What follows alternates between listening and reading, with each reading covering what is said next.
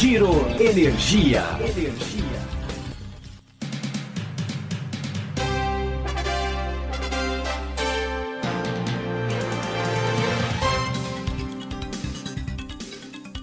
Olá, esse é o Giro Energia, o podcast sobre o setor de energia, patrocinado e desenvolvido pela Econ Energia. Eu sou o Roberto Rockman, jornalista que cobre esse setor há duas décadas. Neste momento em que a pandemia ameaça a população mundial, o Giro Energia está em versão estúdio, com entrevistas gravadas pelo telefone, seguindo as orientações das principais instituições de saúde no Brasil.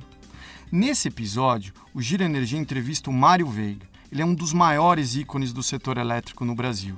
Ele fundou a PSR, foi assessor presidencial no racionamento em 2001 e foi um dos principais formuladores dos leilões de contratação de energia. Também participa desse papo exclusivo o Luiz Barroso. Ele é o atual presidente da PSR e o principal formulador da CP33, a consulta pública número 33, que deslanchou lá em 2017 as discussões de modernização do setor de energia elétrica. Vamos à entrevista exclusiva com os dois. Primeira pergunta que eu queria fazer para o Mário é como que ele vê esse momento em relação ao racionamento, Mário?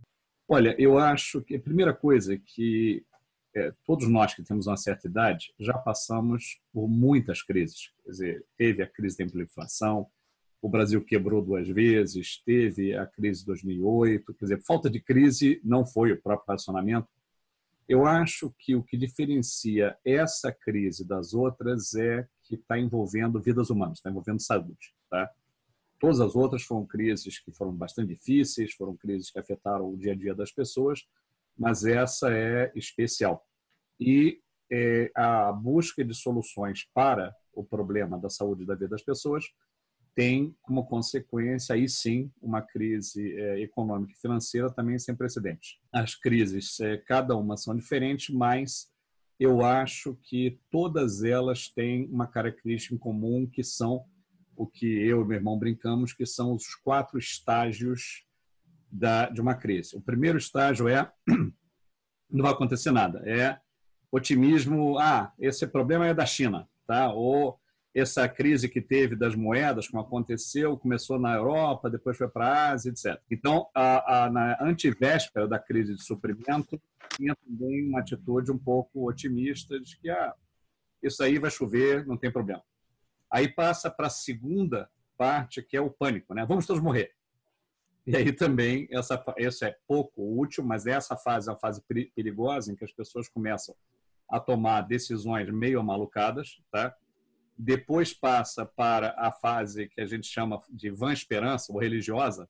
Ah, vai dar tudo certo, tá? Vão descobrir uma vacina, vão resolver o problema.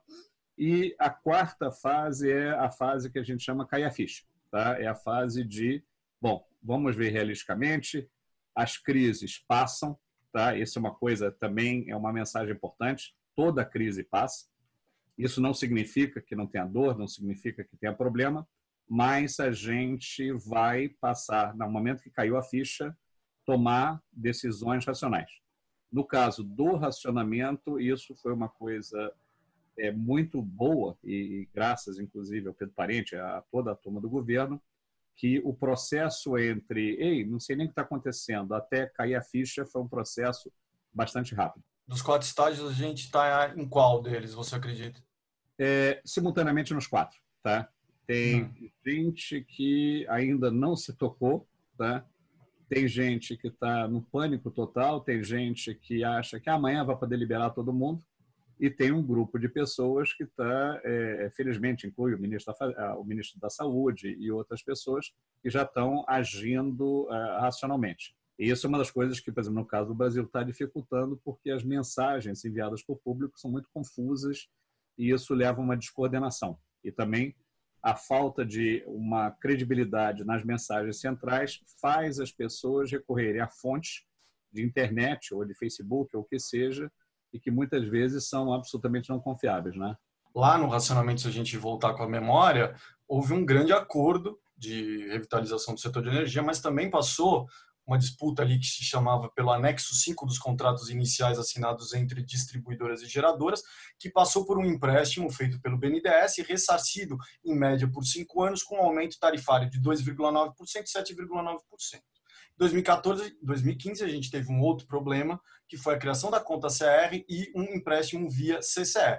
É, a gente vai precisar de uma coordenação do Ministério de Minas e Energia e do governo para a solução de curto, médio e longo prazo? Vamos lá. É, de novo, em termos das lições de acionamento. Quer dizer, a primeira coisa é você controlar o problema, tá certo? Quer dizer, foi formada a Câmara de Gestão da Crise, coordenada pelo Pedro Parente, e nessa hora estava todo mundo focado em resolver o problema físico, que era como fazer uma redução de consumo de 20% é, durante oito, nove meses, e foi o maior racionamento, digamos, da história é, pós-guerra de qualquer país, e de uma maneira que acabou sendo boa, em que deixava as pessoas gerenciar o seu próprio consumo.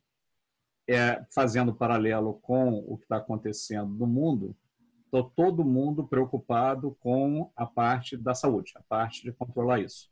Nenhum país está se preocupando muito no momento com os seus setores elétricos, tá? Agora, junto, depois que você começa a dominar, digamos, a emergência física, aí entra, claro, a gestão da emergência financeira. A gestão da emergência financeira é basicamente, assim como era na ocasião e assim como é hoje, basicamente uma questão de liquidez, tá certo? É, a distribuidora não, estruturalmente não vai quebrar, mas a distribuidora, o caixa da distribuidora está muito pressionado. Da mesma maneira, lá o que é, tinha acontecido é que havia um contrato em que, se os geradores não conseguissem atender, é o famoso anexo 5, se os geradores não conseguissem atender o contrato, eles teriam que pagar a diferença. E o total desse pagamento que os geradores deveriam passar para as distribuidoras compensava certinho, era cravado o prejuízo das distribuidoras. Só que por uma série de circunstâncias, é muito ligada ao fato de que a privatização dos geradores tinha sido interrompida, então havia muita geração que era estatal havia um conflito entre, de certa forma, os interesses, as preocupações, melhor dizendo, da fazenda e esse processo. Então, o grande é, acordo de, é, é, de, que levou, acabou levando a um aumento da tarifa foi uma solução que acabou caindo na cabeça do consumidor. na época, é até uma coisa meio folclórica, a população reagiu muito mal, tá? Essa é, por exemplo, uma preocupação, aí pulando agora para a situação atual, que é, a gente tem, eu acho que o Luiz certamente compartilha com isso, da solução fácil é, ah, vamos fazer um acordo e, e aumentar a tarifa dos consumidores. Eu acho que é muito difícil ter um clima para aumentar a tarifa. Então, eu, a, a solução, agora, é, na minha é, o problema é muito complexo, a própria PSR acabou lançar no Energy Port, digamos, a nossa análise da situação. E é, uma coisa que é importante, e a mesma coisa que foi feita na época do racionamento, é tudo tem que ser muito sincronizado.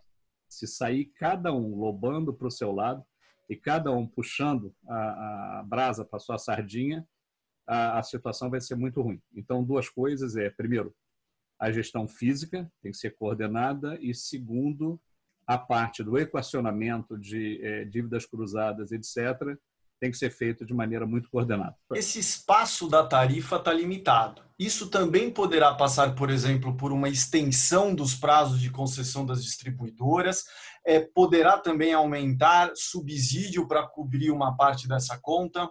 Eu acho que a analogia que a gente pode fazer é menos a solução que foi dada é, em 2001, que foi a parte do aumento das tarifas, né? e talvez mais a solução que é, foi dada na crise de 2008 pelos americanos, que é o chamado programa do TARP. Né? É, os americanos, naquela época, é, compraram alguma coisa com 440 bilhões de dólares em ativos. Tá? entraram com participação nas, nas, nas empresas. E depois venderam as participações. Do final, o, o, Tesouro recebeu de volta 450 bilhões de dólares. Por exemplo, injetou dinheiro no Citibank e em alguns grandes bancos. Isso. E, então, uma coisa que é interessante nessa solução é você, é, mais uma vez, dar o que é absolutamente necessário, injetão, injeção de liquidez, tá? Você dá o aporte financeiro, espera a situação acalmar e pega de volta.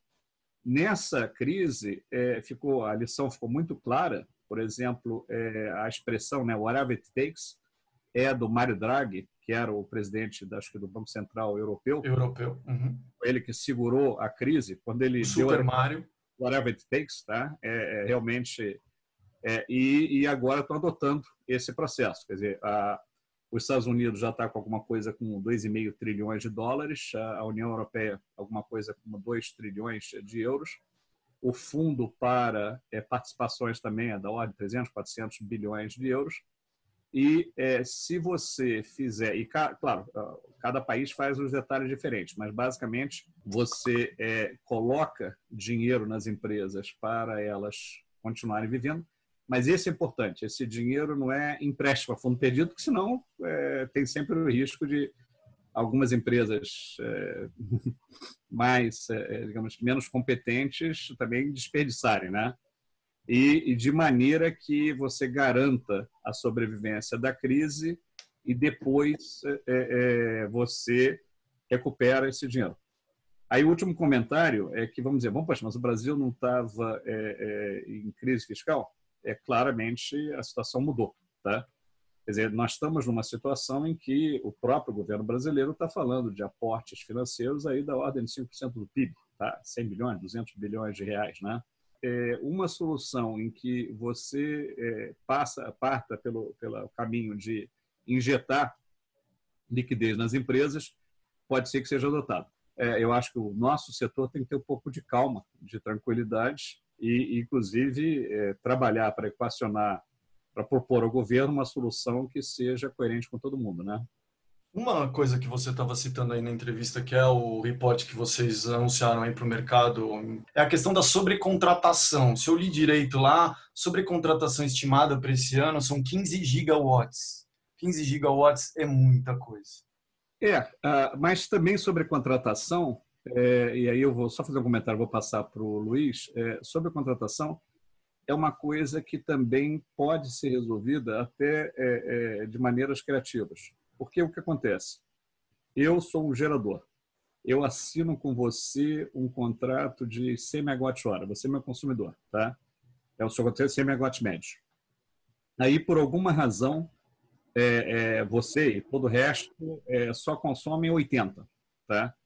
Então, se todo mundo só consome 80, eu só posso produzir 80. Eu posso até ter capacidade de produzir mais. Aí o que acontece? Como você está long no seu, você consumidor está long, você tem um ganho financeiro. Mas poderia perfeitamente, isso é feito em outros países, em que se você tem um critério técnico cuidadoso, se o consumo total é menor do que o, o, o que foi contratado, haveria um ajuste automático dos contratos. De certa forma, que foi discutido lá na época do, do, do grande acordo do setor, era uma coisa assim: você fazia um ajuste é, dos contratos.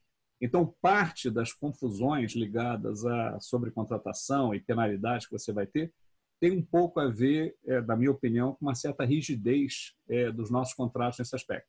Mas, é, realmente, agora eu quero passar para o Luiz por duas razões. Quer dizer, primeiro, é, eu tenho muito orgulho de uma certa, é, digamos, continuidade da minha maneira, quando eu estava ajudando lá a gestão do racionamento e depois o desenho dos leilões, Obviamente não era só eu sozinho, estávamos com a equipe da PCR. Então eu, o Federico Gomes, José Rosenblatt, ajudando mais na parte, digamos, de definir as, as políticas, definir os produtos.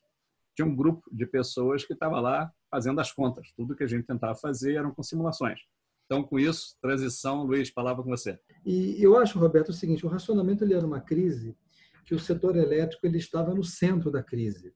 E era uma crise que não tinha um ambiente livre do tamanho que tem hoje. Né? Hoje a gente tem uma situação diferente, porque o setor elétrico ele é um elemento numa crise muito maior do que ele, e a gente tem um mercado livre bastante mais expressivo e uma tarifa já bastante elevada. Então, o espaço de manobra ele fica efetivamente mais comprimido. Né?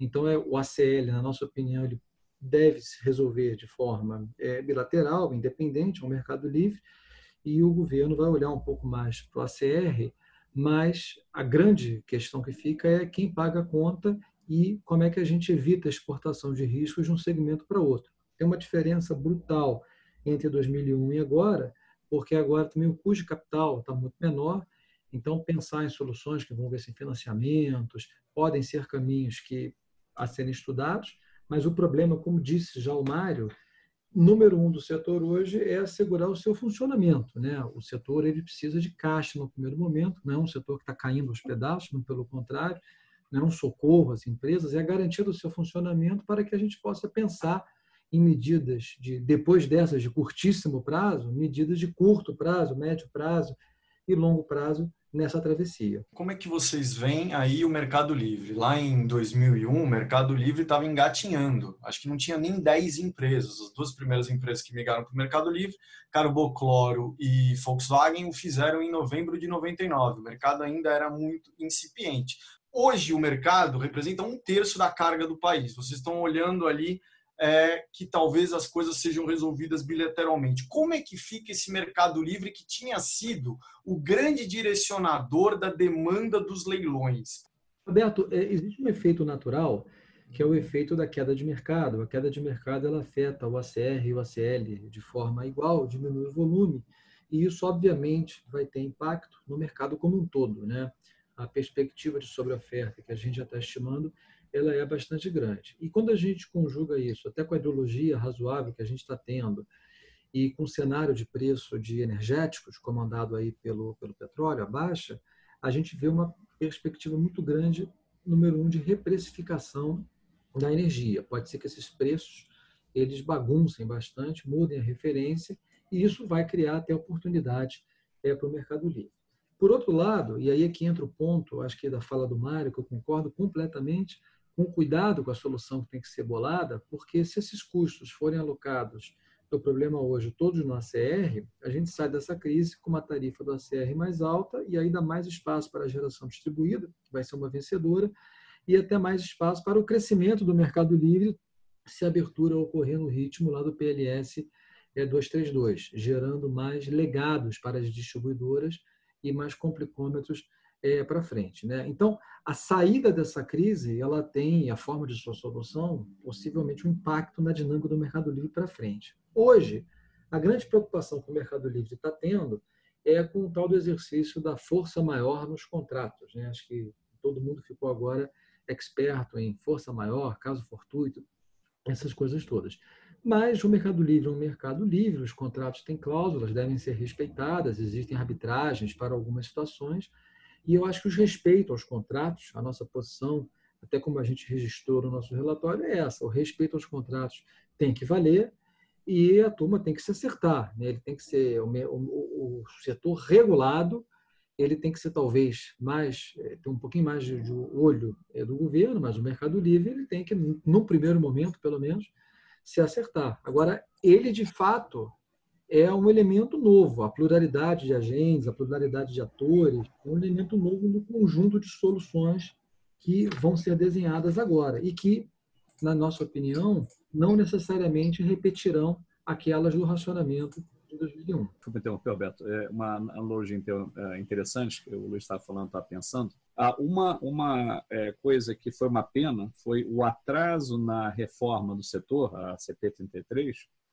ela tem uma consequência ruim porque vários dos problemas ligados ao equacionamento do Mercado Livre, às deficiências do modelo que tinha sido originalmente desenhado, que era muito voltado ao ACR, e é propositadamente, a gente já sabia que ia haver uma evolução, e por uma série de razões essa evolução atrasou, é uma pena também, porque hoje nós estamos, é, a, a CP33, a reforma tivesse sido implementada, na minha opinião, haveria instrumentos melhores para gerenciar. Então, de certa forma, nós estamos com uma nova crise, mas com, digamos, as ferramentas, os instrumentos da crise anterior. Uhum. Isso sempre dificulta. E aí, é, esse alerta que o Luiz deu é fundamental, porque na hora do pânico, tá, as pessoas começam a pensar lajes, puxadinhos e, e, e remendos, etc. E o que acontece? A crise acaba, as lajes puxadinhos e menos continuam e você bagunça aí a longo prazo. Então, essa hora você precisa realmente ter muito cuidado ao, ao não criar soluções ad hoc, porque essas soluções ad hoc que podem atender o interesse imediato, podem ser práticas para atender o interesse imediato de um setor ou de outro setor, acabam, na verdade, prejudicando, digamos, a eficiência, a saúde do setor a longo prazo.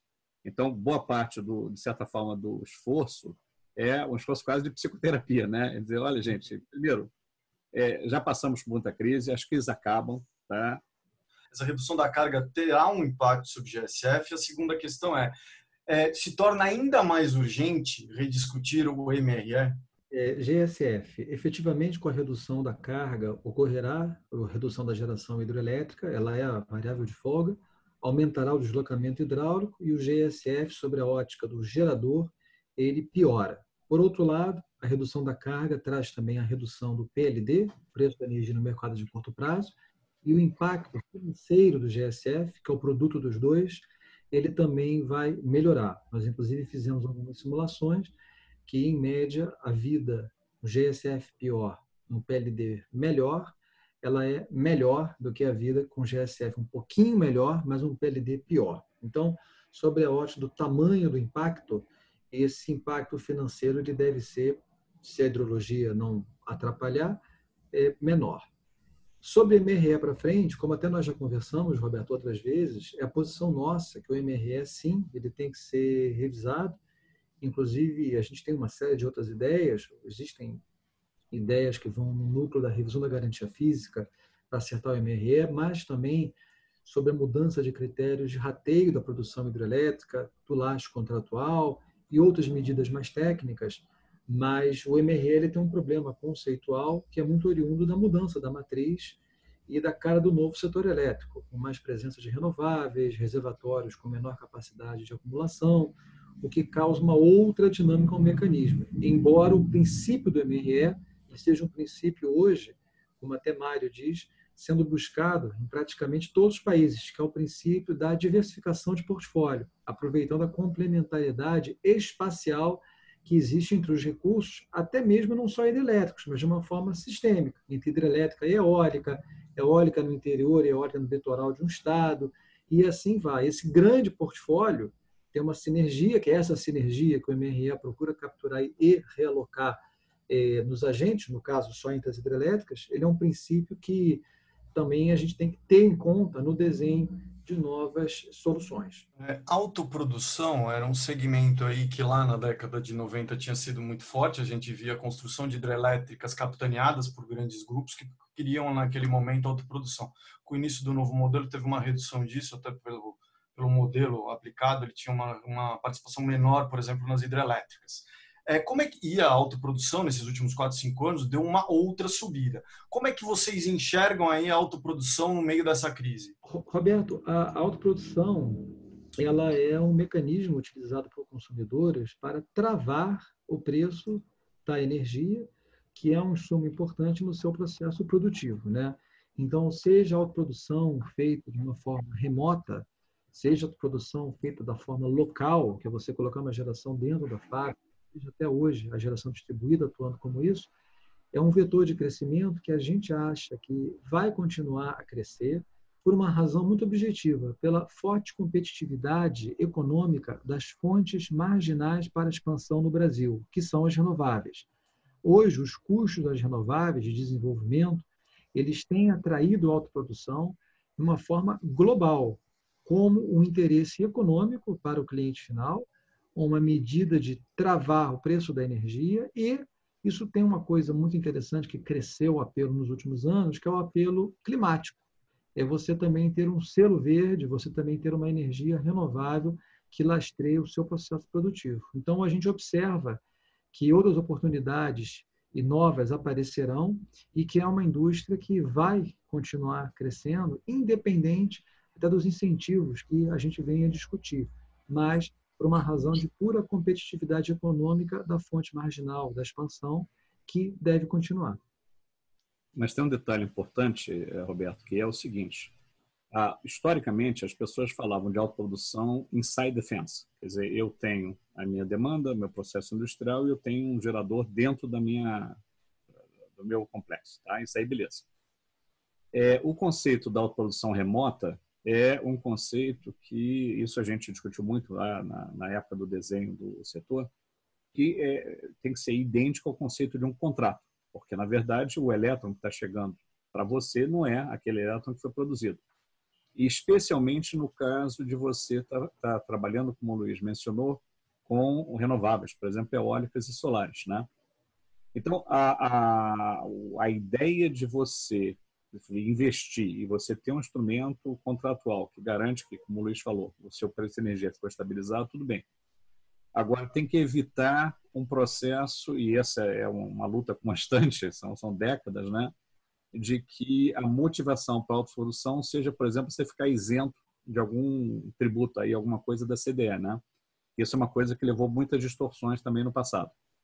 Quer dizer, a, a, a racionalidade é, econômica existe, e eu concordo, concordo, acho que todos concordamos que a caída de preços das eh, eólicas e, e no futuro as solares é realidade, elas vão ser a fonte dominante. Aliás, pra, eu sei que a maioria dos, dos pessoas estão vendo, sou especialista, uma marginal, nesse caso, não significa pouquinho. Marginal significa exatamente a coisa mais barata, né?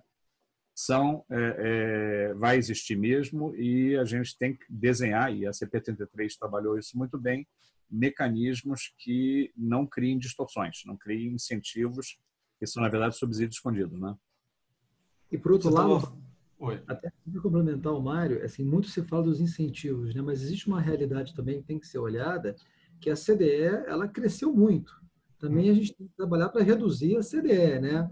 Se a CDE fosse hoje R$ reais o megawatt-hora, R$ real por megawatt-hora, a gente estaria reclamando desse incentivo? É uma pergunta, uma reflexão relevante. A agenda legislativa, se eu conversasse com vocês é, no início de março, era uma coisa havia um otimismo de que o projeto sobre o GSF, o projeto 232, iriam andar e seriam aprovados nesse primeiro semestre, e havia expectativa também da revisão da 482 da geração distribuída solar. A gente deve demorar ainda um tempo para a gente ter definição desses três pontos? Roberto, vou falar um pouquinho, Mário me complementa depois. É, hoje a agenda do Congresso, Senado e mesmo a agenda regulatória, ela está totalmente paralisada e tomada pelo assunto do Covid, o que é natural. E essa pauta do Covid ela vai trazer para a mesa, no plano Congresso, Senado, a necessidade de equacionar problemas que vão além do setor elétrico e no plano regulatório, a necessidade de equacionar o setor elétrico. Então, as pautas mais estruturantes, como o PLS 232, Eletrobras, novo mercado de gás, a gente acredita que é natural que elas escorreguem um pouco mais para frente. A questão do GSF, o GSF é uma pauta já pacificada e que basicamente ele não fechou por uma questão, eu nem saberia dizer por quê, tá? Então eu acho que o GSF, no escopo das soluções do Covid, embora estaria dentro de uma pauta que é propensa a ser adiada, ele poderia ser puxado e ser colocado dentro de um elemento do instrumento regulatório, legislativo, desculpa, que fosse necessário para resolver essa questão do, do Covid, tá? porque é uma pauta totalmente pacificada. Lembrando que o GSF a gente está falando de resolução do passado. A questão da revisão da 482, tarifa binômia e outras coisas, a gente também acha que isso vai escorregar um pouquinho para frente, justamente porque estará na ANEL a maior demanda pela necessidade de equacionamento de vários dos problemas, que não são os de curtíssimo prazo, como o CAS da distribuidora, mas o de curto prazo, por exemplo, que é você começar a questionar sobre a contratação, começar a olhar efeitos de inadimplência e uma série de outras demandas que vão aparecer também, como penalidades por atraso na entrega de projetos cuja construção vai ser paralisada por la simples realização do confinamento e outras coisas que vai manter é, a ANEL bastante ocupada nos próximos meses e possivelmente ao longo desse ano. Você quer acrescentar algum ponto, Mário? É que esse é um ano de eh, eleições municipais, né? E eh, uma das dificuldades, toda vez que você faz uma injeta na economia um monte de né? e é, é, você ter a disciplina desse dinheiro ser usado para atender a emergência. tá? E não é, esse dinheiro depois se perpetuar ou acabar sendo usado, por exemplo, para é, pautas mais populistas, né? Então essa é também uma outra batalha, digamos, política que vai ocorrer esse ano e que eu torço que, que ela, ela não leve a perturbações, mas é um risco que a gente corre porque estamos injetando dinheiro que é, tem que ser usado de maneira muito precisa para é, garantir a liquidez e, antes disso, garantir a sobrevivência das pessoas, porque depois esse dinheiro tem que ser tirado. Tá? Mas, quando você vê dinheiro rolando, é, é, a gente já sabe como é que é os instintos dos políticos. Por azar, nós temos é, eleições municipais esse ano. Então, esse é um outro fator que estamos monitorando, estamos meio preocupados e tem que ficar de olho também. A gente já está quase chegando ao, ao, fim da entrevista. PLD horário, continua PLD, ou não? Continua, PLD horário vem aí. Vem aí. E vem né? mesmo? Vem. Bom, todos esperamos aqui, Deus é Pai Todo-Poderoso. Até que... O PLD horário, inclusive, eu, é, é, eu acho que as coisas que já estão em andamento, tá? já foi, digamos, o procedimento, eu ficaria surpreso se houvesse uma reversão, né? Nesse, nesse processo. Tá? O PLD horário é necessário, é uma coisa técnica que acabou se transformando numa coisa mais dramática do que efetivamente é. Quer dizer, se você tem renováveis e as renováveis é, precisam de resolução horária, a única coisa lógica é você botar PLD horário é, é, sob pena de estar fazendo, na verdade, subsídios, né? É, mas lembrando só, Mário, que concordo com você, mas como a decisão do PLD horário já foi adiada algumas vezes, e como existe uma falta de consenso muito grande, até mesmo sobre seus impactos e, e questões comerciais, eu não me surpreenderia se na esteira do Covid até o PLD horário fosse adiado um pouquinho mais, em função do sombra. Essa decisão, em todo caso, ela sai agora até o meio do ano, né, pelos procedimentos, mas vamos lá, até agora firme e forte. É porque, é, é, não, eu acho que talvez assim, a razão do otimismo é que, por exemplo, eu estou acompanhando você também, né? Todas as calibrações do D100, etc. Quer dizer, está tá funcionando direitinho, né? A parte mecânica. Então, a boa parte das objeções que a gente sabia que, na verdade, o cara queria que aquilo sumisse, mas que estavam muito calcadas em cima do desempenho do modelo, né? Essas objeções apareceram. Vamos ver. A vantagem é que saberemos o que vai acontecer. Ah, e como você sabe muito bem, Mário, e o Luiz sabe há um pouco menos tempo que você, no setor elétrico você pode morrer de qualquer coisa menos de tédio, né? Nós tivemos um, um, Energy Report que o título era Never a Dull Moment, é, que é até uma música, acho que é do Rod Stewart, uma coisa assim. Bem, chegamos ao fim da entrevista. Obrigado aos dois. Esse foi o Gira Energia, o podcast do setor de energia, patrocinado e desenvolvido pela Econ Energia. Até em breve.